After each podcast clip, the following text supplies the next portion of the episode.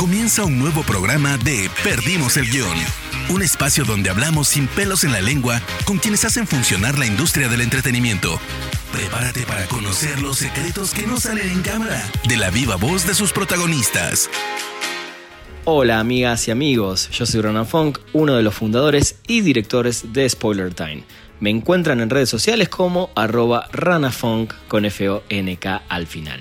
El día de hoy tengo una charla hermosa, espectacular, con Gaby Cam, que seguro muchos conocen y otros no, pero acá se van a enterar de muchísimas cosas a través de su vida, su historia y una carrera impecable y un modelo a seguir. Anécdotas.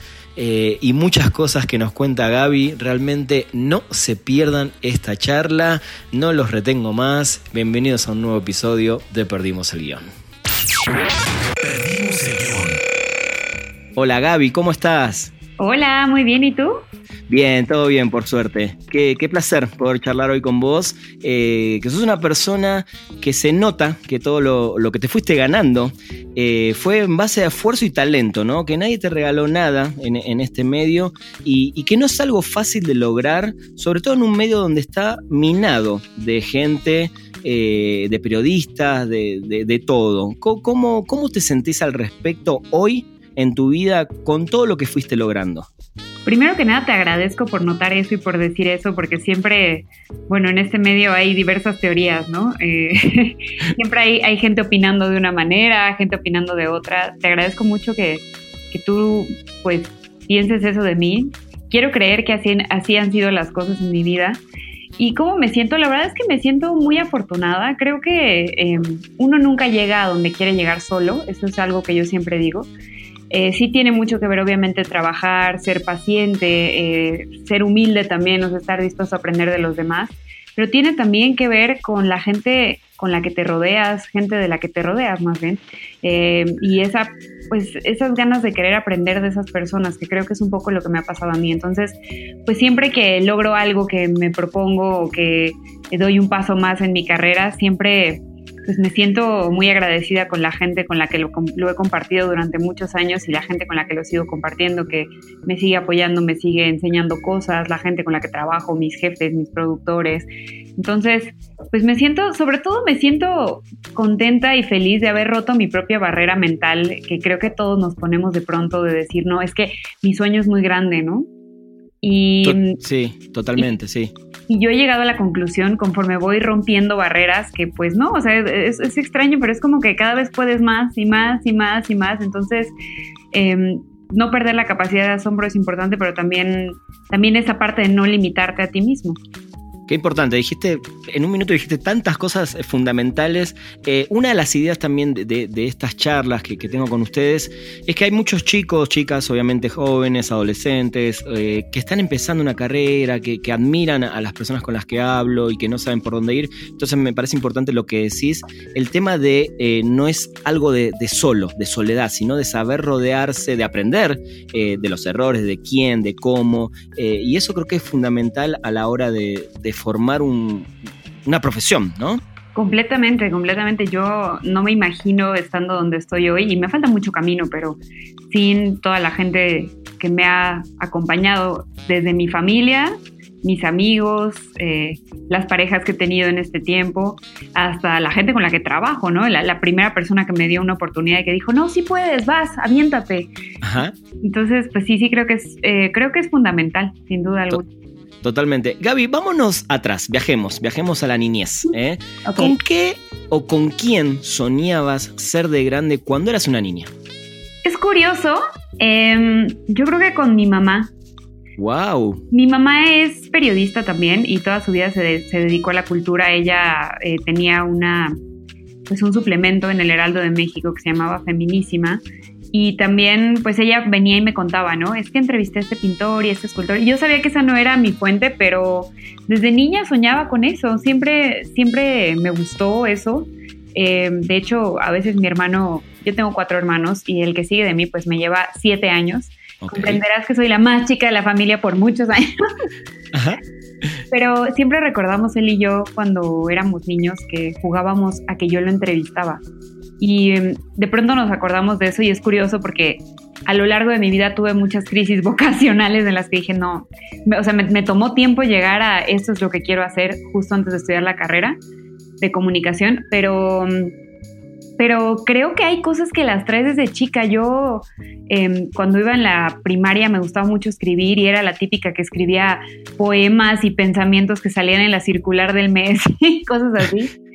Y de pronto también colaboraba, pues desde chica mi mamá me invitaba a escribir eh, cuando tenía de pronto especiales del Día del Niño, llegué a hacer algún programa de radio también como niña invitada, cosas así. Entonces, creo que siempre, en el fondo, siempre vi lo que hacía mi mamá y mi papá, porque mi papá también es, periodista de profesión. Y siempre, siempre me crecí rodeada de eso, ¿no? Crecí rodeada de rotativas, crecí rodeada de redacciones. Entonces, en el fondo creo que todo eso impactó mucho mi vida y sobre todo pues lo que te digo, esa admiración que siempre le he tenido a mi mamá. No, definitivamente es algo que sí lo traes en la sangre eh, y, en, el ambiente, ¿no? ¿no? No, es algo que salió de la nada misma, eh, entonces sí se, entienden varias cosas, ¿no? Desde lo que me estás contando, sí, totalmente. Pero también sé que tocaste el bajo de niña, te gustaba, sé que te gusta la música también, vamos a hablar de eso, tenés una conexión. ¿Te, ¿Soñabas también con ser rockstar de grande cuando eras niña o no?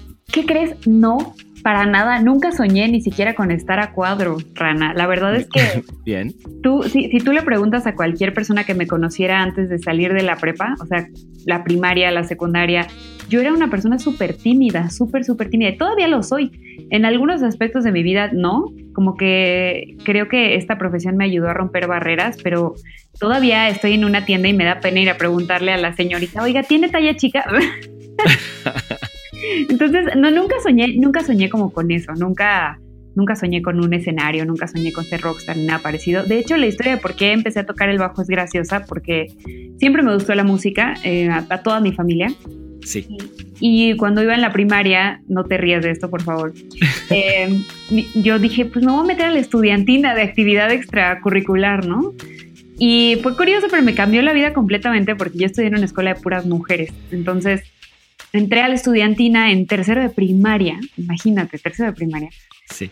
Y había eh, saturación en la estudiantina, ¿no? Entonces fue como, tienen todos que aprender a tocar un instrumento. Y obviamente yo quería tocar el acordeón o cualquier otra cosa, pero mis papás fue, no te vamos a comprar un acordeón, aprende con lo que hay, ahí hay una guitarra, ¿no? Muy bien. y empecé a tocar la guitarra, pero nunca me gustó. Y el único instrumento que tenía la estudiantina, que no tenías que comprar porque era de la escuela, era el bajo.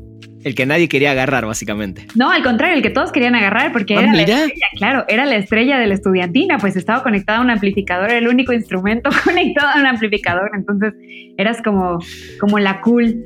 Y, y yo empecé a, pues no sé, como me gustaba, empecé a aprender de oído y ya más adelante eh, ya en la secundaria ya aprendí bien por notas y demás. Y después, pues años después, lo mantuve como un hobby con una banda que tenía con amigos de mis hermanos y mi hermana y demás. Muy divertido, que nada que ver con la estudiantina y sí ya tocábamos rock y otras cosas. Muy bien. Sí, sí, sí, pero no, fíjate que no, nunca, nunca soñé con ser músico como tal, ni actriz, ni nada de eso. La verdad es que no es como que haya elegido esta profesión porque las demás me parecieron inalcanzables. Más bien siempre supe que quería hacer lo que hago. Claro, claro. Pero por ejemplo, si ahora te doy un bajo, te sentás ahí y tocas, podés tocarlo. Todavía puedo, sí, sí puedo. Bien. Sí puedo, sí puedo.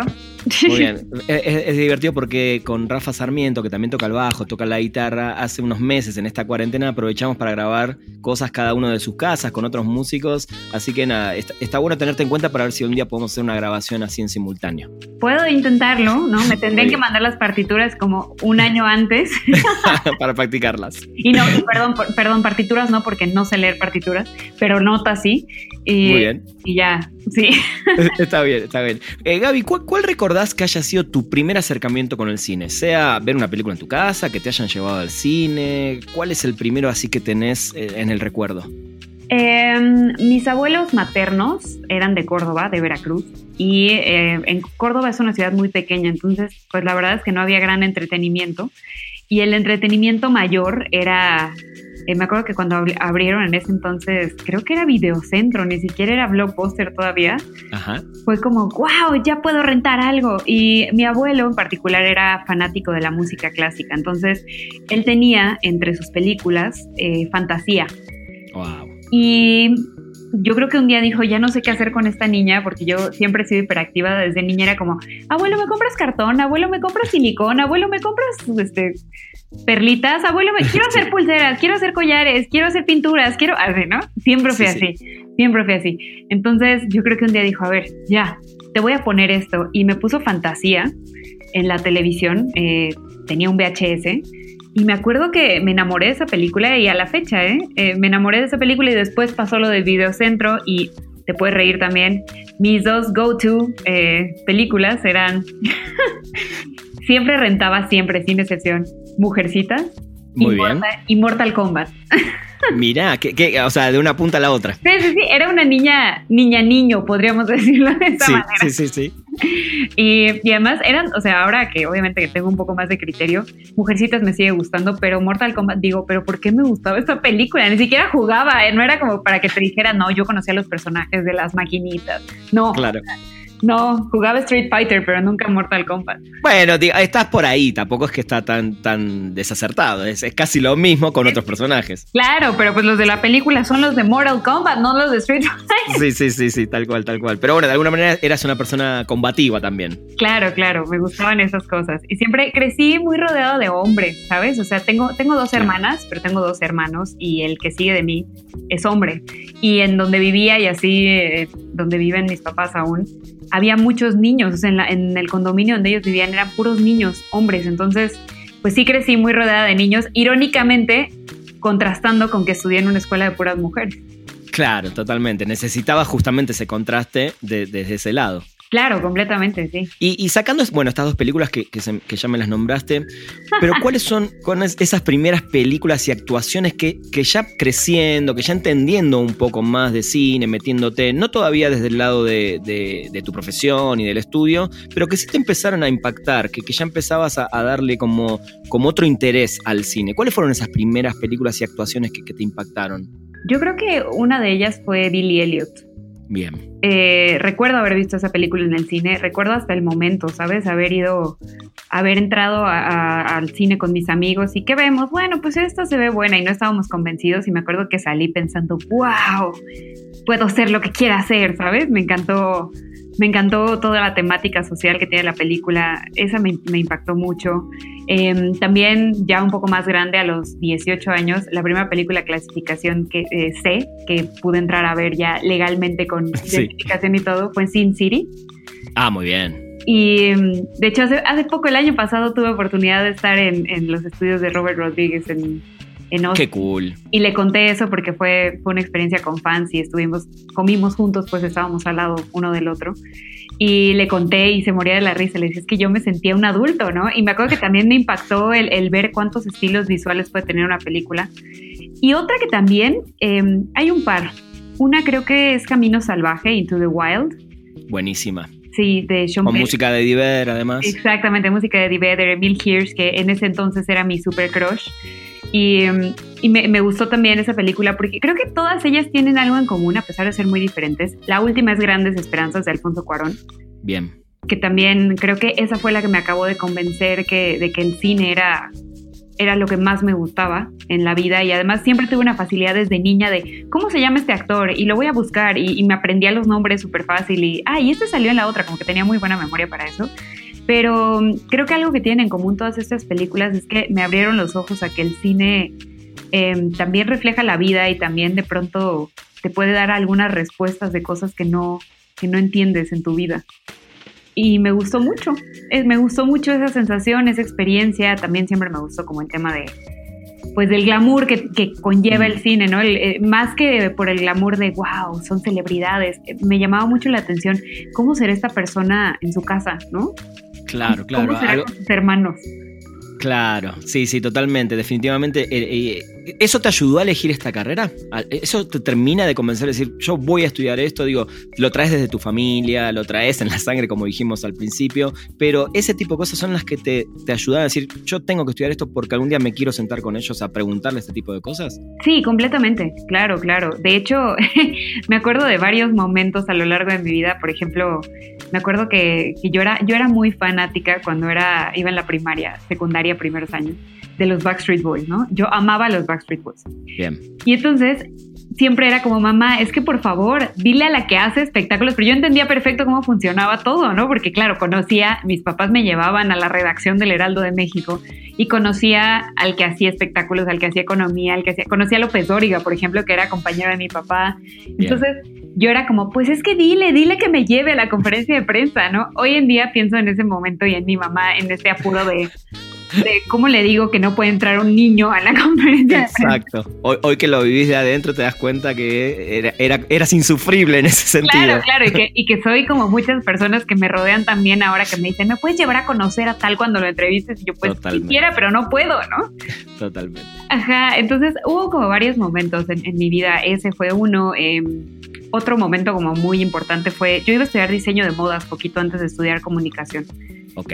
Nada que ver y fui a hacer el examen de admisión a la Casa de Francia y me acuerdo mucho, es que me acuerdo que, que, yo tenía como el trauma de es que estudio en una escuela de puras niñas y yo quiero ir a una universidad, o sea, no me imagino estudiando en una casa de modas, quiero ir a una universidad donde haya un campus y donde haya, eh, ¿sabes? Diversas sí, sí. carreras y gente de todo tipo y así. Y me acuerdo que fui decididísima a hacer el examen de admisión a la Casa de Francia. Y eh, me dijeron, nunca se me va a olvidar, esta es una historia increíble. La vida sabe por qué hace las cosas, Rana.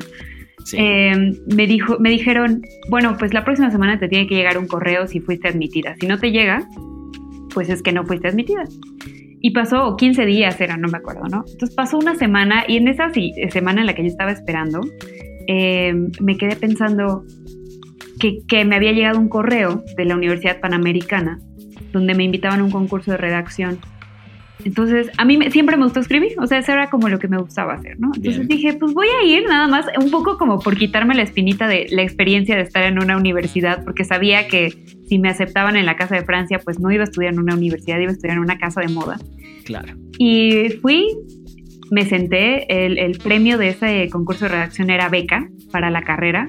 Además, mi escuela tenía pase directo a la Universidad Panamericana, entonces ni siquiera tenía que hacer examen, nada, ¿no? Pero yo fui. Claro. Y me acuerdo perfecto de esa sensación sentada en una de las computadoras de ese salón, donde dije, ¿por qué quiero estudiar diseño de modas si esto es lo que realmente amo? ¿no? ¿Por qué quiero estudiar diseño de modas? ¿Qué estoy haciendo? Y entonces creo que fue ahí donde me di cuenta de que mi vocación estaba clarísima, ¿no? Que cómo pude haberla dudado siquiera en algún momento. Y, y ya le dije a mis papás, ya decidí, quiero estudiar comunicación, quiero estudiar aquí, en la Universidad Panamericana. Me dieron beca en el concurso de redacción y como a la semana después de haberme inscrito, que ya estaba en el propedéutico o en, como en, en la, ya sabes, la semana de integración con mis compañeros, Ajá. me llegó el correo de la Casa de Francia diciéndome que me habían admitido. Wow. Pero so, yo ya sabía que no. Claro, estás, estás contando justamente, eh, son esas historias de película, justamente, ¿no? De, de, que si te hubiera llegado eso quizás cinco días antes o el otro correo nunca había aparecido, quizás hoy no estaríamos hablando. Sí, completamente de acuerdo. O hubieran sucedido las cosas de otra manera, ¿no? Sí, estaría haciendo otra cosa completamente diferente, no, no, no estaría, no estaríamos aquí, tú y yo no nos conoceríamos. Totalmente. ¿Sí? No, es increíble cómo le cambia la vida a uno con, con esas pequeñas decisiones o con esas pequeñas cosas que te llegan porque seguramente el destino así lo indicó. Podemos llamarle el viento de la rosa de Guadalupe en el momento correcto, ¿no?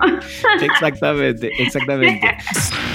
Perdimos el guion. ¿Y cómo diste ese primer paso profesional? Que es, es eh, no sé si es el más difícil, pero el primero siempre, el primer ladrillo es, es muy difícil. ¿Cuántas puertas tuviste que golpear y, y, cuántos rechazos tuviste antes de meterte ya de lleno profesionalmente en esto? Muchísimos, muchísimos. De hecho, pero de verdad que hoy pienso, pienso en todas las cosas que pude haber hecho y le doy gracias a Dios de que no me hayan pasado, porque muchas de ellas realmente atentaban contra lo que yo estaba buscando.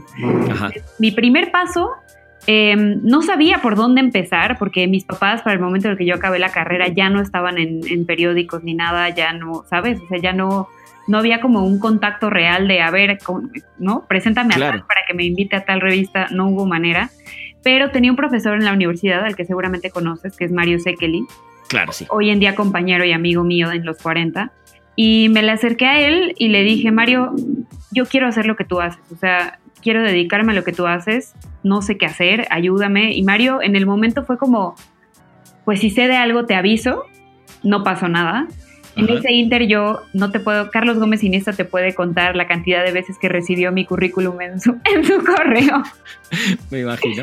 Años después nos reíamos de eso porque años después me dio la oportunidad de trabajar ahí y ya pues ya no, ya no lo quise hacer porque ya estaba yo en otra cosa, pero siempre estaré agradecida con él. Claro. Em, y dentro de este, de este esperar a que me llegara una oportunidad, pues sí toqué muchísimas puertas, entre ellas puertas de cosas que no, no me atrevería a hacer hoy en día, como por ejemplo ciertas revistas de color o notas de, de, chismes, cosas así que en el momento era como, pues hay una vacante, necesito trabajo, lo voy a intentar. Y le doy también gracias a Dios de que no me quedé en ninguna de esas. Y la verdadera oportunidad vino también por azares del destino. Eh, en una, Mario es también guionista. Entonces él presentaba una película que se llamaba el, libro de piedra y me invitó a una función exclusiva como para él y para tres amigos, una cosa así.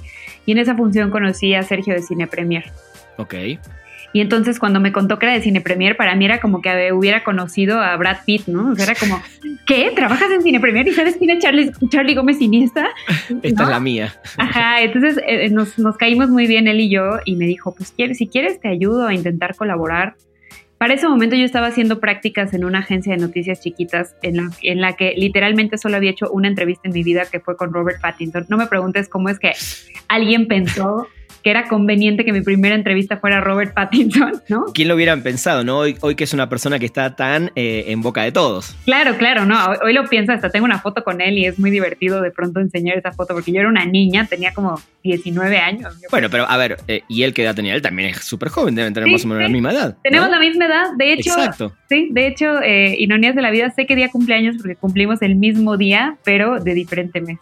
Wow, muy bien, muy bien. Es muy gracioso eso. Pero mm, bueno, volviendo al tema, Sergio un día me llamó y me dijo, oye, em, pues hay una posibilidad, hay una entrevista, va a ser como por proyecto, pero no me acuerdo qué fue, cuál fue mi primera entrevista, pero creo que fue con Poncho Herrera y con Jimena Herrera por una película que se llamaba Volverte a ver. Ok. Mexicana, ya después de haber entrevistado a Robert Pattinson, no me preguntes por qué. Y y ya, Sergio, la verdad, Sergio fue, y hace poco se lo decía cuando me escribió ahora que tuve DC Fandom eh, la semana pasada. Sí, sí, ahora vamos a hablar obviamente de eso. Y me escribió cuando vio el póster que publicó Warner y me puso, yo la conozco en persona. Y yo le escribí, no solo la, no solo la conoces en persona, yo no estaría aquí si tú no hubieras creído en mí. ¿No? Claro, totalmente. Él, él y yo empezamos a hacer un equipo donde, aunque no nos lo pedía, Cine Premier era como, oye, ya conseguí la entrevista, una entrevista con Marta y Gareda, ¿vienes a grabar? Sí, y te juro, fue, él me acompañaba a cosas a las que ni me pedían y yo empecé a hacer cosas así de, no me la paguen, pero aquí está esta entrevista y aquí está la otra, ¿no? Como que quise aprovechar lo más que pude y ese fue mi primer acercamiento. Totalmente. Y Gaby, te tengo que hacer una pregunta que lamentablemente en el año 2020 todavía eh, sigue sucediendo y es el tema de que por ser mujer te pueden pasar muchas cosas horribles o, más rechazos o menos paga. ¿Cómo fue también eh, difícil, ese difícil acceso eh, en este mundo que sigue siendo tan machista en, muchas cosas y, que de a poco puede ir cambiando? Yo siento que en algunas cosas sí, pero en otras vivimos atrasadísimos. ¿Lo seguís sintiendo, seguís sintiendo esa presión, seguís sintiendo esa mala vibra todavía que hay con respecto a tu género? En algunos sentidos, no puedo decir que siento que eso haya sido un obstáculo para, empezar una carrera ni para llegar a ningún lado. No lo veo de esa manera, pero sí es cierto que tenemos muchas más presiones de las que tienen los hombres, sobre todo dedicándote a los medios visuales. Ajá. Eh, o sea, sí, sí, por supuesto que me enfrenté al principio. Mira, yo tengo la fortuna de que mi primer trabajo real, o sea, mi primer trabajo en una oficina con jefes y demás fue en los 40. Hace 12 años empecé ahí y sigo ahí y mis jefes son una maravilla, la verdad. Armando Reina es una persona a la que le debo muchísimas cosas, Julio César Ramírez también, o sea, la gente con la que trabajo, la verdad es que siempre creyeron más en mi talento que en nada, pero claro que pues sí te tienes que ir adaptando, tácitamente lo vas entendiendo, ¿no? Como este tema de... Em, te tienes que arreglar más, tienes que eh, hacer esto, ¿no? Tu, tu, personalidad muy tímida no funciona en este momento para, para la televisión o para online. ¿no? Eh, y entonces lo he vivido en esos casos, sobre todo como en, la parte de ya engordé, me tengo que bajar de peso, ¿sabes? O sea, creo que las mujeres lo vivimos mucho más y, y, no solo con la sociedad, sino con uno mismo. O sea, tú misma tienes miedo del comentario de ese vestido se te ve horrible. Y eso no está bien. O sea, creo que yo he tratado y siempre he intentado en mi vida y todo, siempre mantener mi, mi personalidad y mi esencia. Muchas veces incluso he rechazado trabajos por miedo a llegar a ese punto de no quiero ser, ¿sabes? Un, la, la, chava en minifalda y escotazo en la televisión porque yo no soy esa persona. Hay quien sí lo es, pero yo no, ¿no? O sea, no es, no es mi personalidad, no, no, ni siquiera me vería falsísima, nadie me va a creer eso, ¿no? Pero hay, hay otra otra cosa que sí me ha pasado y es que sí de pronto sale el comentario de, pues quién sabe con quién se habrá costado para llegar oh. a donde llegó, ¿no? sí, sí. En mi caso en particular, te cuento una historia súper personal. Yo hace algunos años tuve un novio en, en los 40, Ajá. que era eh, él era productor de un programa, ¿no? Que se llama Yaparate. Todo el mundo lo sabe, no es como que sea un secreto. Y, y él y yo crecimos juntos de alguna forma porque él era productor y yo era, eh, yo empezaba a ser conductora y hacía mi programa de cine, empezaba como jefa de información y demás. Y mientras éramos novios, como el dos años y medio de ser novios, a él lo nombraron director de, de donde trabajamos, ¿no? Y entonces a partir de ese momento, yo creo que él ni se enteró de esto, pero a partir de ese momento ya el comentario era claro, Gaby Can viaja porque su novio es el director, ¿sabes? O sea, a pesar de que sí. llevábamos tres años juntos y yo llevaba muchos más trabajando ahí, ¿no? No, no sí, fue... Sí, él no tuvo nada que ver con eso, ¿no? A hoy somos amigos, nos llevamos bien, trabajamos juntos y es... Y sí, y, ese comentario, como que cuando estás en medio de, la situación, nunca piensas que alguien va a decir eso, ¿sabes? Nunca piensas que alguien va a decir, seguro llegó ahí por él. Y eso, esa parte, o sea, sí me ha costado mucho trabajo eh, lidiar con ello, porque pues tampoco puedes ir por la vida diciéndoles, oigan, no, yo me partí el lomo y empecé desde abajo y nunca nadie me ha regalado nada. Pero pues sí es complicado y sí creo que lo vive mucho más una mujer que un hombre. No tengo dudas de eso, por eso la pregunta y, por eso lo que te decía al principio, ¿no? Eh, yo tengo muy claro, sin conocerte tanto, y me doy mucho cuenta de cómo una persona llega a algo y cómo se ganan las cosas. Y después, bueno, obviamente hay casualidades, causalidades y cosas. Pero hablaste justo de los 40 que, tenía que ver con, mi próxima pregunta. Eh, también te, te, volviste de alguna manera también productora. O sea, creo que las puertas se te abrieron por completo eh, estando ya en los 40, ¿no? Eh, sí, la verdad es que mi proceso fue diferente al de muchas otras personas. Yo llegué estando atrás de las cámaras completamente. Yo no tenía intención alguna de estar ni, a, ni en los micrófonos, ni a cuadro, ni nada de eso, ¿no? Nunca, nunca me vi así. Yo quería escribir en una revista, Rana, ese era mi verdadero sueño, ¿no? Sí. Y en los 40, pues lo que ocurrió fue que eh, yo llegué justo cuando empezaba esa transición a la era digital. Entonces empecé haciendo traducciones de las entrevistas que hacían los demás y en algún momento de la vida no pudieron ir a una entrevista con Demian Bichir, nunca lo voy a olvidar. Y eh, me mandaron a mí y ahí mi jefe dijo, oye, pues puedes hacer, a ver, ¿hablas inglés? Pues sí, yo te estoy haciendo las traducciones. Ah, claro. Ah, bueno, pero una cosa es hacer traducciones y otra ya es hablar claro. a cuadro, ¿no? Claro. Y, y, sí, pero creo que justo lo que me ha ayudado de todas las maneras posibles es que empecé a, atrás, ¿sabes? Empecé, conozco cómo funciona la radio en términos de producción, conozco de guionismo. Apenas ahora, a pesar de que llevo 12 años ahí trabajando, eh, creo que, que, te puedo decir que por primera vez me siento que estoy siendo locutora porque apenas hace dos años más o menos empecé a ser la locutora de, del programa que yo escribía, junto con Armando produciéndolo de película. Y apenas hoy, a pesar de 12 años en la radio, te puedo decir sí soy locutora de radio, pero antes de esto, no, o sea, yo empecé haciendo toda la parte de atrás y todavía la hago, ¿eh? No creas que ya no, o sea, no es como que, ah, no, yo vine a grabar y los demás hacen lo demás. Y eso es algo que yo amo de trabajar ahí, que nunca me han dejado subirme a un ladrillo, que nunca, ¿sabes? Nunca me han dicho, ah, como, ah, como ya estás en Warner, pues ya no vas a hacer esto, como que siempre claro. es, tu trabajo es tu trabajo, y me han enseñado, eh, siempre me han enseñado, sobre todo Armando, que uno no puede vivir solo de ese talento de hablar frente a una cámara o de, ¿no? O sea, tienes que saber hacer más cosas, siempre. Porque además tú, el, el, verse bien frente a una cámara o, o escucharse bien en la radio también tiene mucho que ver con qué tanto sabes de lo que hay detrás. No, y además se nota que te gusta lo otro, no sos una persona como decís, que simplemente quiere estar adelante de una cámara y tráiganme el guion y te leo lo que quieras, sino que te encanta y se nota que te gusta producir tus contenidos o contenidos para otros. Sí, me encanta, me encanta, me encanta, soy fan y, me encanta, eso me gusta de todos los lugares en los que trabajo, que nunca me he enfrentado a un Gaby, tienes que hacer estas preguntas o tienes que hacer esto, siempre me han dejado ser. Eso es fundamental. Eh, Warner, nombraste Warner Channel. ¿Cómo llegaste eh, a Warner Channel? ¿Cuánto le suma a tu carrera que, una marca tan importante en esta industria de entretenimiento se, haya fijado en vos, Gaby, eh, te vuelvas una de sus caras? ¿Y en qué aspectos también de, tu vida, ya sea profesionales o personales, te suma haberte justamente sumado a, ser alguien de, que, tiene la cara ¿no? de, por Warner Channel? ¿Cómo llegué ahí? Nuestro amigo Rafa Sarmiento te lo puede contar. Muy bien, muy bien. Em, Rafa y yo somos buenos amigos desde hace muchos años y siempre que lo, siempre he sido fan de su trabajo, es una persona a la que admiro infinitamente y si a alguien puedo aspirar, perdón, mi perro está ladrando. Está muy bien, no hay problema.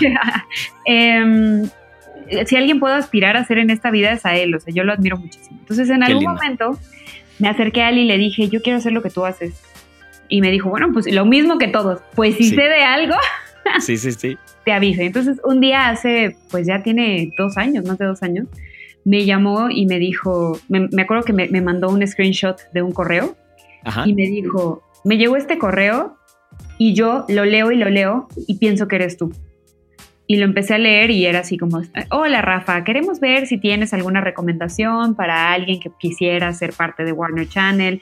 Para ese momento yo me llevaba bien con Bruno Pinasco, que era, era eh, el host de Warner Channel antes de mí. Entonces sabía perfecto lo que hacía, sabía, pues es, mi amigo también. Y, y entonces Rafa me dijo, es que yo lo leo y pienso que eres tú. ¿Te animas o qué? Y yo tenía vacaciones, me iba de vacaciones, pero yo supe en ese momento. Es esas cosas, o sea, me han llegado oportunidades así muchas veces y muchas de entrada sé que debo decir que no. Y muchas otras, como que el, corazón nunca te miente, ¿sabes? El corazón sabe, el corazón sabe. Entonces yo sabía que, que aunque me tuviera que regresar de, de Orlando, que me iba de vacaciones, e, ese día hacer el casting, lo tenía que hacer. Finalmente eh, conocí a Marcelo, que era quien estaba a cargo en ese momento de todo, antes de hacer el casting, estaba justo, todo coincidió, estaba en México, eh, fuimos a desayunar, nos caímos muy, muy bien, a hoy eh, nos seguimos cayendo muy, muy bien, aunque él sigue siendo parte de Turner, pero no trabajamos juntos.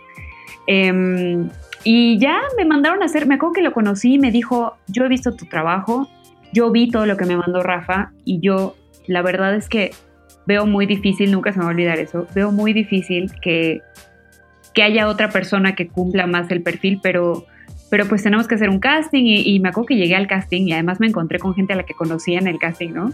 Gente a la que oh. admiro y era como, oh, no, no.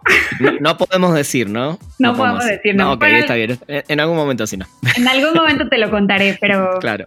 pero no, no, no quiero, porque sabes algo, no, no me quedé yo por ser mejor de ninguna manera. Creo que simplemente fue oportunidad, circunstancias y ya esas personas son gente a la que respeto muchísimo, muchas de, esas personas son amigas también y, si ellas se hubieran quedado yo hubiera dicho sí, entiendo por qué, ¿sabes? Claro, claro, totalmente, sí. Y ya eh, así llegué, ¿y qué le aporta a mi vida? Trabajar en Warner es una de las mejores cosas que me han pasado, sin duda alguna, porque es la primera vez que trabajo para televisión. Bien. De lleno. He hecho segmentos, he hecho muchas cosas, pero es mucho, es mucho eh, tiene mucho que ver que hay gente respaldándote y en el caso de Warner pues sí cargas con la responsabilidad de todo lo que haces, ¿no? Eres tú la cara cuando grabas un Inside Warner, cuando haces un video para YouTube, cuando todo, ¿no? Y amo trabajar con Warner porque para empezar, es divertidísimo. O sea, ¿quién puede no divertirse yendo a Comic Con o quién puede no divertirse yendo a DC Fandom, como fue el caso que aquí, bueno, fue como una decisión cruzada entre Warner Channel y Warner eh, theatrical en Burbank. Claro. Pero, pero sí, o sea, fue como trabajar con ellos es muy divertido. Y la gente con la que trabajo, Rana, o sea, mi, la que es mi par en, en, Brasil, que es Valentina Pulgarín, la amo.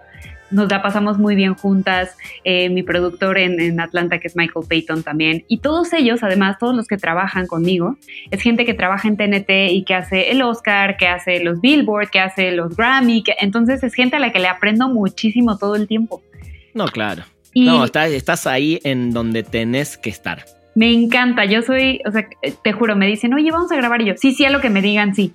O sea, me encanta, me encanta, soy muy feliz. Nunca me ha importado, porque en un principio la idea era que estuviera más en televisión. En realidad ahora estoy un poco más en la parte digital, pero las oportunidades que he tenido ahí, las cosas que, que hago y la, la libertad que tengo también de que hemos llegado a un punto en el que me mandan los guiones y yo puedo decir, oye, y si le metemos, y si le quitamos, y si le hacemos, y si, y ellos, sí, sí, sí, Gaby, como tú quieras, eso me, encanta eso, soy muy... Ah, no, bueno, qué, genial eso, ¿no? Porque se nota el respeto que te tienen eh, y, de alguna manera ya sos también una autoridad, entonces no sos una persona que está intentando o viendo qué onda, sino que ellos ya te tienen como una autoridad, lo cual es magnífico. Es increíble y son además gente que cuida muchísimo a las personas con las que trabajan. Eh, la, persona con la que yo trabajo aquí en México, que es Claudia, nos amamos, ya sabes, es como que nos vemos en eventos y es Claudia, Gaby, o sea, realmente es gente a la que quiero, a la que le tengo mucho cariño, mucho respeto y mucha admiración y que además, pues sí, trabajamos como pares y me dejan ser, pero también me enseñan. Y bueno, DC Fandom, ¿no? DC Fandom es uno de los.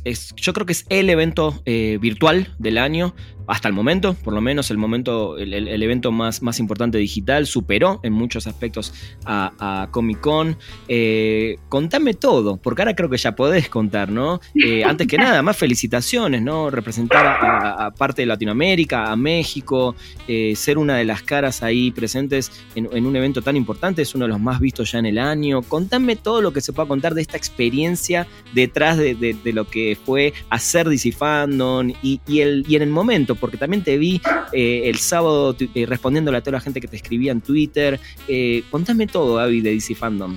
Podemos empezar de, adelante hacia atrás, creo. Por favor, dale. El sábado yo estaba que me moría, Rana. Yo decía, estaban mis sobrinos aquí en mi casa. Yo vivo sola, pero vinieron a visitarme, se quedaron la semana.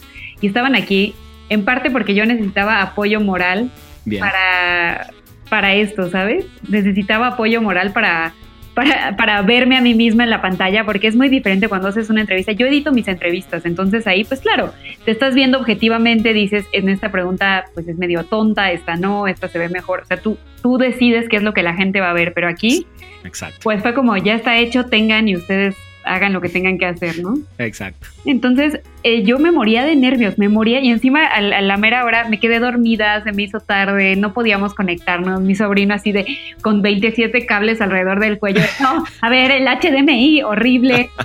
Y, por otro lado tenía pues a Warner diciéndome, ya va a empezar, mira, esto hemos estado publicando, porque obviamente desde el principio quise aliarme con ellos en todos. Claro. Y también pasó algo muy cool que fue que eh, los 40 fue la estación de DC Fandom, entonces estaba como metida hasta el cuello en DC Fandom. Por un lado, eh, ya sabes, el grupo de los 40 de Gaby, ¿tienes alguna imagen? No sé qué. Por otro lado, el grupo de Warner de ya va a empezar y tú sales aquí y acá, ¿no? sí, sí. Entonces fue, fue súper emocionante para mí, pero al mismo tiempo creo que uno nunca mide eh, este tipo de cosas hasta que la gente te empieza a responder a ellas, ¿sabes? Me pasó con el guacamole y me pasa con esto, que lo haces y lo haces con el corazón y en este caso, por ejemplo, fue un, trabajo un poco familiar porque cuando me lo pidieron, eh, me mandaron todo un equipo para hacerlo y demás y yo así de, bueno, ¿y dónde? Ni siquiera sé montar esto, ¿no? Auxilio. Sí. Entonces terminé, mi hermano es productor, uno de mis hermanos es productor de, de publicidad y de comerciales y demás. Entonces le hablé y le dije, ayúdame, entonces te lo suplico, ayúdame, sé que estamos en cuarentena, pero yo sola no puedo hacer esto. Y me dijo, no, no, a ver, vamos a hacer esto, paso por, por las cosas, me llevo una caja inmensa, ¿no? Paso por las cosas, yo te ayudo a montar y pues lo hacemos en mi casa. Y así fue, hicimos un ensayo, eh, toda la forma de hacerlo también fue muy especial porque fue a través de Zoom, con alguien dirigiéndome desde el Zoom, pero en realidad la parte técnica la estábamos haciendo en casa de mi hermano, ¿sabes? Wow. Entonces, yo no sabía cómo iba a quedar todo. Aparte, me acuerdo que vi el guion y dije, Cristo, vengador, o sea, sí me rifo con el inglés, pero no, no inventes, ¿no? No, y además eh, creo que los gringos son también son muy especiales y muy quisquillosos, ¿no? A, la hora de escuchar a alguien hablando su idioma. Digo, les puede molestar, o pueden decir por qué esta y por qué no el otro. Entonces sí, me imagino también la presión, por ese lado, por más que hables un perfecto inglés, creo que uno tiene como también esa presión de querer eh, como que todo el mundo te entienda perfecto y caerle bien a todo el mundo. Claro, sí, sí, sí, es complicadísimo. Además es gente, o sea, a pesar de que había personas ahí con las que trabajo frecuentemente, como la gente de Warner de aquí, pues también era así como, hola productores, buenos días, yo soy Gaby, ¿no? Y además sabía que iba a haber gente de otras partes del mundo, entonces em, en su momento platicaba con amigos así, es que no quiero ser a la que digan, habla horrible, ¿no? O, está leyendo, ¿no? O sea, me daba mucho miedo, decía, híjole, no es, no es cualquier cosa, yo me siento mucho más cómoda haciendo eventos así como libres, ¿sabes? Donde puedes hablar y no me, de verdad que no me, no me genera tanto conflicto hablar inglés cuando tengo que hacerlo frente a la gente, pero cuando hay algo muy estructurado es muy diferente. Tienes que como atenerte a lo que te están pidiendo y cumplir con lo que te están pidiendo. Entonces, pues eh, me dio mucho nervio, pero la pasé muy bien también. Todo fue súper divertido desde que me avisaron, porque me avisó Warner Channel. Eh, me llamaron para que, para que hiciéramos cosas con DC Fandom y después me dijeron, pero pues hablamos y llegamos a la conclusión, y Burbank también, de que preferimos que seas la host de Latinoamérica, ¿no? Pues sí, ya la Qué momento, Gaby, qué momento, ¿no? Sí, fue como, pero yo no medía, es que Rana, yo no medía en el momento, fue como, claro. lo vi como, Ah, pues sí, qué cool, me encantan los superhéroes. Obviamente estoy empapada de eso desde hace dos años, desde antes, porque siempre me han gustado, pero desde hace dos años que trabajo en Warner, evidentemente te domino todas las series y películas de Warner, ¿no?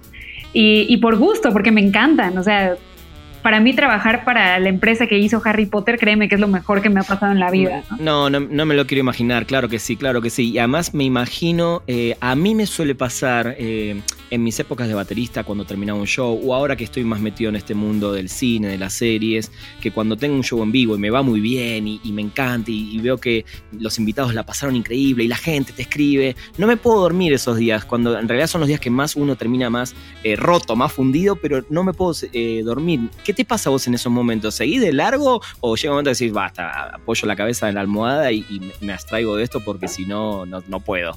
No, no, no. Em, pues no, ¿sabes qué? Mi reacción inmediata, lo que pasa es que pues, mi reacción inmediata siempre es como ver la retroalimentación porque siento que es el momento, e, es en ese momento donde puedes aprender algo de qué hiciste mal, ¿no? Uno, obviamente uno siempre intenta hacer lo mejor que puede, no estás pensando, lo hice horrible, lo voy a hacer horrible para que todo el mundo diga que qué horrible lo hago, ¿no?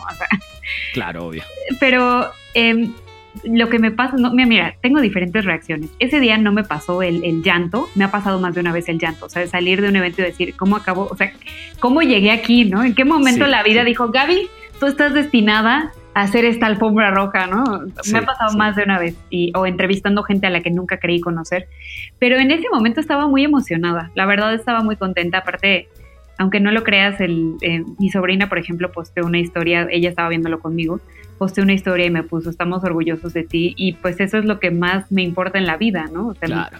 que mi familia estuviera orgullosa de mí, mi hermano, ¿no? El decirle, el poder decirle a mi hermano, gracias, me salvaste, hicimos esto juntos, ¿no? Míranos.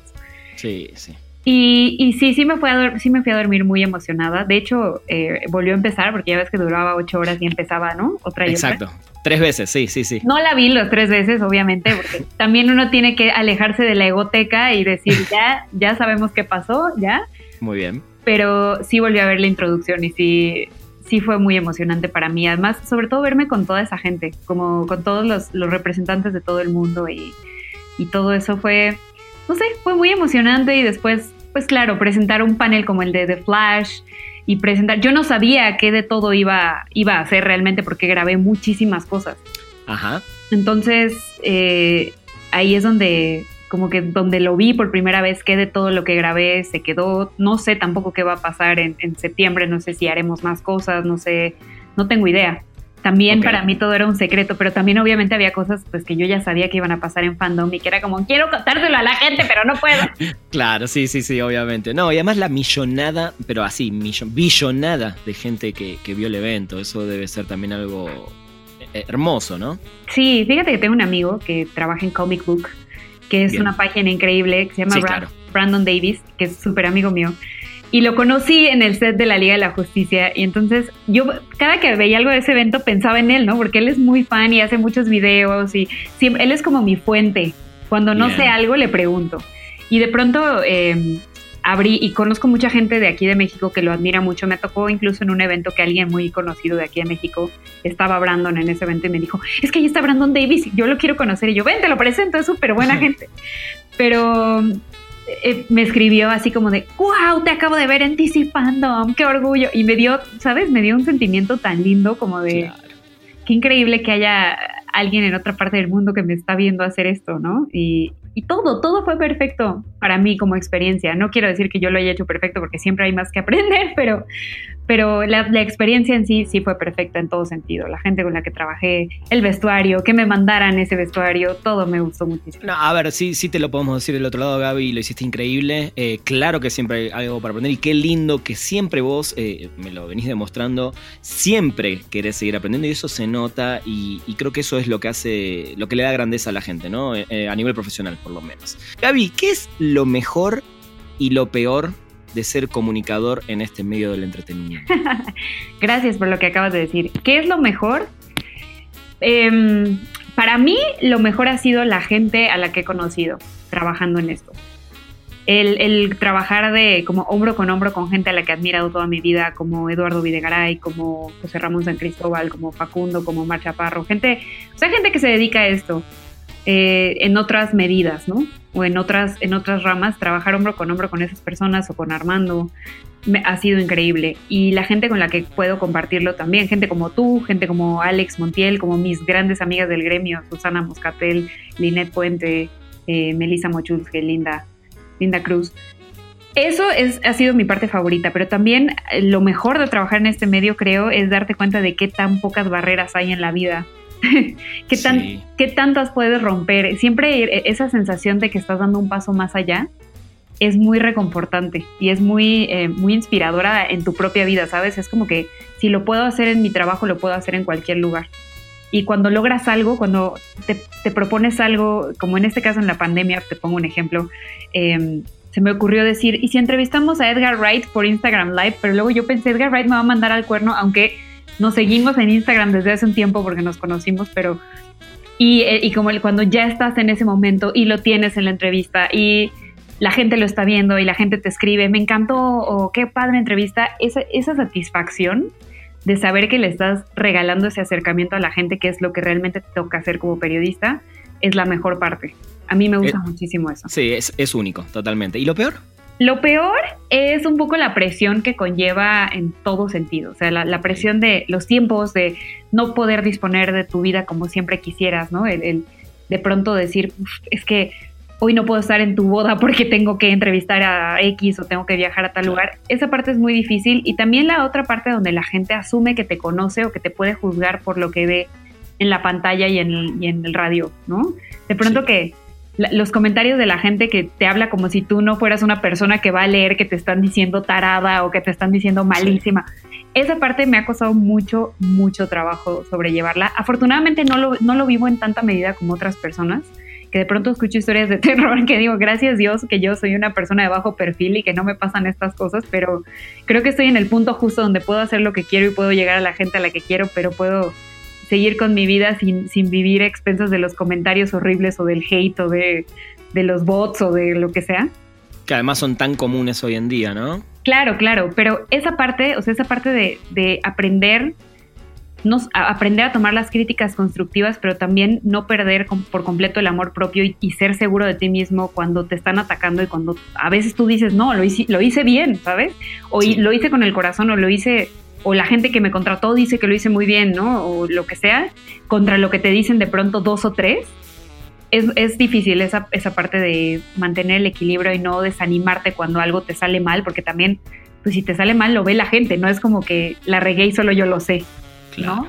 Entonces, esa parte es, difícil, pero también es enriquecedora. Totalmente, creo que uno de, todo eso también tiene que aprender. Perdimos el guion. Gaby, te voy a hacer eh, unas preguntas eh, que las podés contestar desde el lado personal o profesional o de ambos, ¿no? Ok. Eh, y la primera es, ¿cuál consideras hasta el momento tu más grande logro? wow. Em, eh, dedicarme a lo que amo.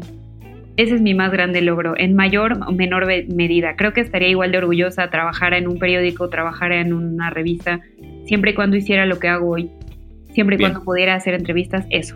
Bien. ¿Qué talento que no tienes te gustaría tener? Quisiera saber cantar muy bien.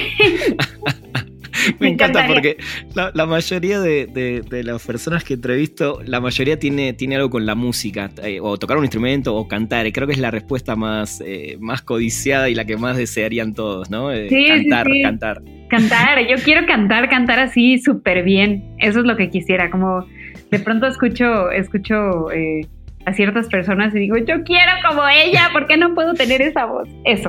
totalmente. ¿Quiénes, ¿Quiénes son, Gaby, tus héroes en la vida real? Mis héroes en la vida real, eh, mis papás, mis hermanos y mis sobrinos. Muy bien. Sin duda alguna. Muy bien. ¿Qué, ¿Qué, te criticarías a vos misma? Eh, muchas cosas. Ok. Me criticaría que soy muy insegura y que eso a veces me hace no reconocerme tanto a mí misma, ¿sabes? Que creo que cuando la gente me dice es que lo haces muy bien, es que me cuesta mucho trabajo llegar a un punto de decir sí, sí soy profesional, sí, sí me sale bien, ¿no? Siempre siento que, que me quedo un pasito atrás, aunque no necesariamente es así. Me criticaría mucho esa parte porque si lo has notado a lo largo de esta entrevista también me cuesta mucho trabajo hablar como de sí, lo logré y ya, ¿no? Siento que siempre hay algo más que recorrer y me criticaría eso a mí misma. Y también me criticaría que no me sé quedar callada cuando la gente me dice cosas que me resultan injustas. pero, pero, pero no sos una persona confrontativa, eh, eh, digo, porque veo a veces eh, las cosas que, le pone la gente a la gente pública como vos, pero yo nunca vi, te vi metida en un lío o contestando mala onda. Entonces creo que eh, yo no te criticaría eso, al contrario, creo que está bien que no te quedes callada, porque lo haces desde un lugar del respeto, que es lo que creo que, que falta enseñarle a mucha gente. Claro, sí, completamente. Bueno, sí, tienes razón. Creo que creo que es un arma de dos filos, pero uno tiene que elegir sus batallas y eso a veces me cuesta trabajo hacerlo a mí. Está bien. ¿Hay algo, Gaby, en estos últimos días o en este último tiempo eh, sobre lo cual cambiaste de opinión así 180 eh, grados, por decir algo, que pensabas de una manera y, viste o sentiste o te pasó algo que te hizo cambiar de opinión? Mm, eh, estoy pensando. ¿Puedo hablarte sobre mí misma? Claro. Cambié, cambié de opinión sobre odiar ser ama de casa. Ay, me encanta lo que estás diciendo. ¿Y por qué o qué? ¿O en qué te pasó? Pues simplemente nunca, nunca tuve el tiempo de estar en mi casa y, ocuparme completamente de todo lo que corresponde a mi casa, ¿no? hacer de comer, hacer el quehacer, eh, de pronto recibir visitas, cuidar a la gente que viene conmigo, etcétera. Y siempre dije, ay, no, a mí no me gusta porque me, me encerré en este tema de, yo a mí me encanta viajar y me encanta esto y me encanta lo otro. Y hoy en día te puedo decir que A, amo ser ama de casa, o sea, me gusta mucho estar en mi casa, mucho. Y B, no estoy segura de poder seguir viajando lo que viajaba antes de esta pandemia porque también descubrí cuánto amo pasar tiempo con mi familia. Y siempre lo he amado, pero también me he dado cuenta en esta pandemia que esa es mi prioridad en la vida, más que cualquier entrevista, que cualquier alfombra roja, cualquier, esa es mi prioridad. Entonces, sí podría decir que cambié de opinión respecto a eso. Me encanta, qué, lindo que, que, a pesar de todo esto que es horrible, la realidad es que lo que estamos pasando es horrible, creo que hay un montón de cosas que si miramos muy adentro, como lo que estás diciendo, creo que nos favoreció eh, y ojalá como seres humanos esta pandemia nos pegue a todos para bien, sé que no es fácil, pero creo que hay muchas cosas y lo que acabas de decir me parece fabuloso, ¿no? Sí, la verdad es que sí, creo que, creo que ha sido un cambio más interno que otra cosa. Y sí, en efecto, hay muchas cosas buenas que vienen de esto, ¿no? Ayer platicaba con, con unos amigos sobre esto que me preguntaban, bueno, y a nivel laboral, ¿qué, no? Y yo les decía, no voy a decir que ha sido lo mejor que me ha pasado en la vida, porque no, porque no, está cool hacer entrevistas a distancia, pero tiene un lado bueno, ¿no? Yo platicaba ayer la anécdota de hace un par de semanas que pude entrevistar a Ronnie Banucci, que es el baterista de The Killers, que The Killers es mi banda favorita de todos los tiempos. Muy bien. Mi gran sueño era entrevistarlos, lo logré ya hace un par de años en el Foro Sol y ahora me tocó entrevistar a Ronnie.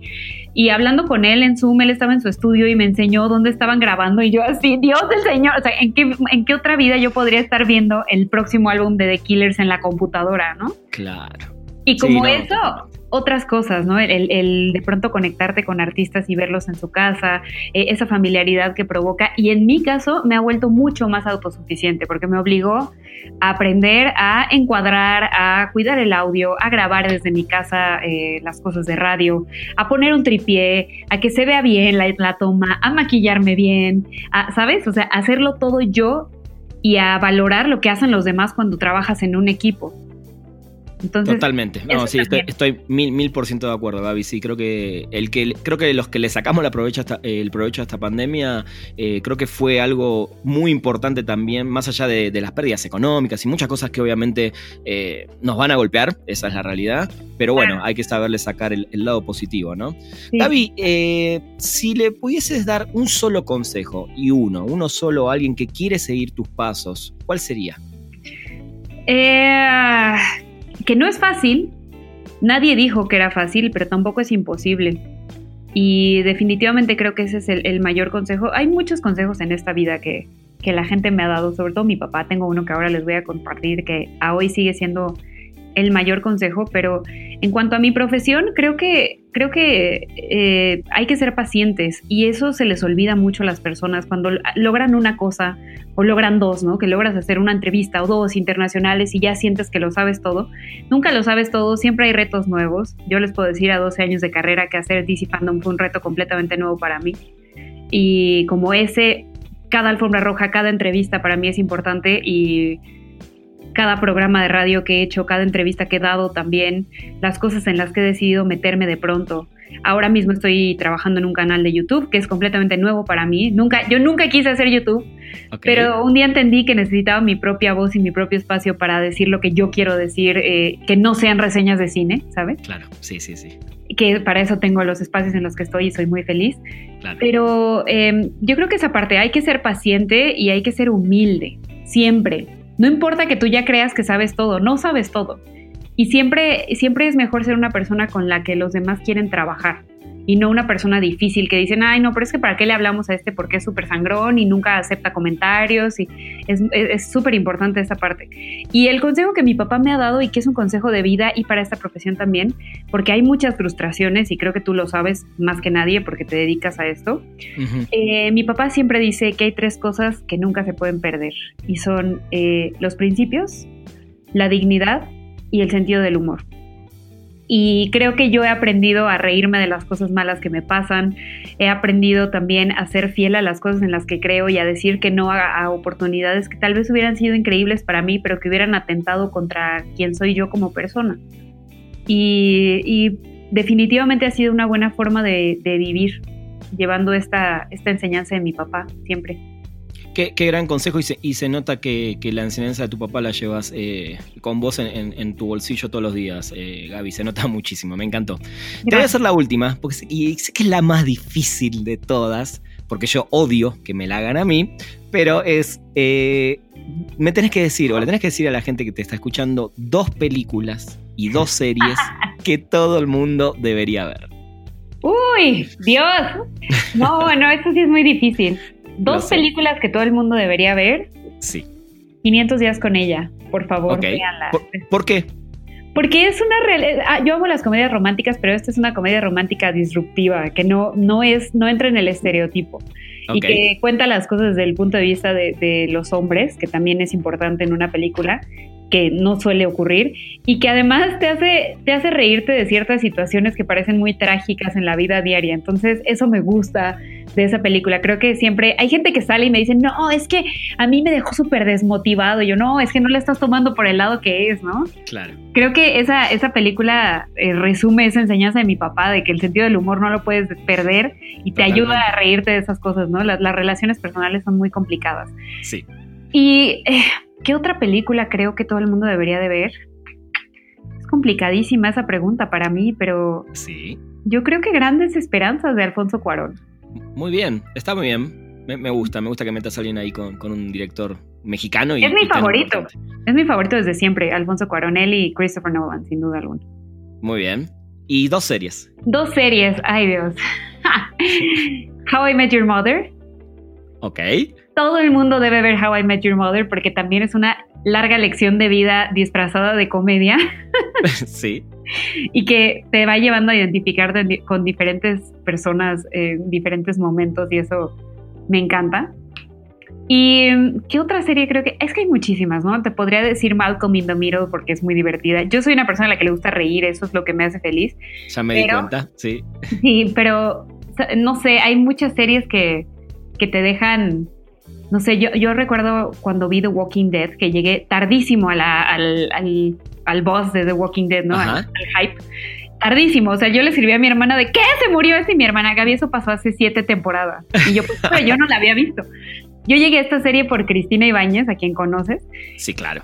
Cuando estaba enferma de enferma de influenza y ella me dijo, vela, te juro que te va a gustar. Y yo, no, es que no me gusta eso. Y terminé viéndola y terminé amando The Walking Dead porque me encanta cómo refleja que los seres humanos al final somos nuestros propios enemigos, somos nuestros peores enemigos, más allá de cualquier cosa que esté pasando alrededor de, del mundo, somos nuestros propios enemigos y eso es muy fuerte no, podría estar más de acuerdo. Es una gran, gran serie. Más allá de la gente se puede haber aburrido un poco, ¿no? Por la monotonía quizás del guion. Pero creo que hoy en día es perfecto lo que estás diciendo porque creo que en esta pandemia también, como recién dijimos, ojalá saquemos las cosas importantes y las buenas. Creo que también están saliendo a florecer eh, el egoísmo de la gente. y creo que ahí está bien marcado y se eh, The Walking Dead es el ejemplo perfecto para todo lo que dijiste y para lo que está pasando hoy en día. No sean The Governor, amigos. No sean The Governor. No sean Negan tampoco. Exacto, totalmente. Gaby, qué, placer. Eh, por un lado, qué bueno que tenemos esta oportunidad de, en esta pandemia hacer esto a través de una computadora, pero bueno, me hubiera encantado estar de frente como tantas veces que nos vimos y seguramente vamos a tener la posibilidad de, hacerlo más adelante ya eh, viéndonos en persona. Cuenta con ello, mi querido Rana. Yo siempre feliz de platicar contigo. espero que la hayas pasado bien y, me encantó y, espero que, la gente disfrute mucho de escucharte. Gracias, y yo feliz de, compartir mis experiencias y de platicar con alguien que también las entiende. Totalmente. Te mando un, beso enorme, Gaby. Yo también a ti, cuídate mucho y gracias por el espacio. Bueno, gente, esto fue un episodio más de Perdimos el Guión. Nos escuchamos la próxima semana. Llegamos al final de Perdimos el Guión. Gracias por acompañarnos y no te pierdas un nuevo programa cada martes, donde hablaremos sin pelos en la lengua con quienes hacen funcionar la industria del entretenimiento. Perdimos el guion.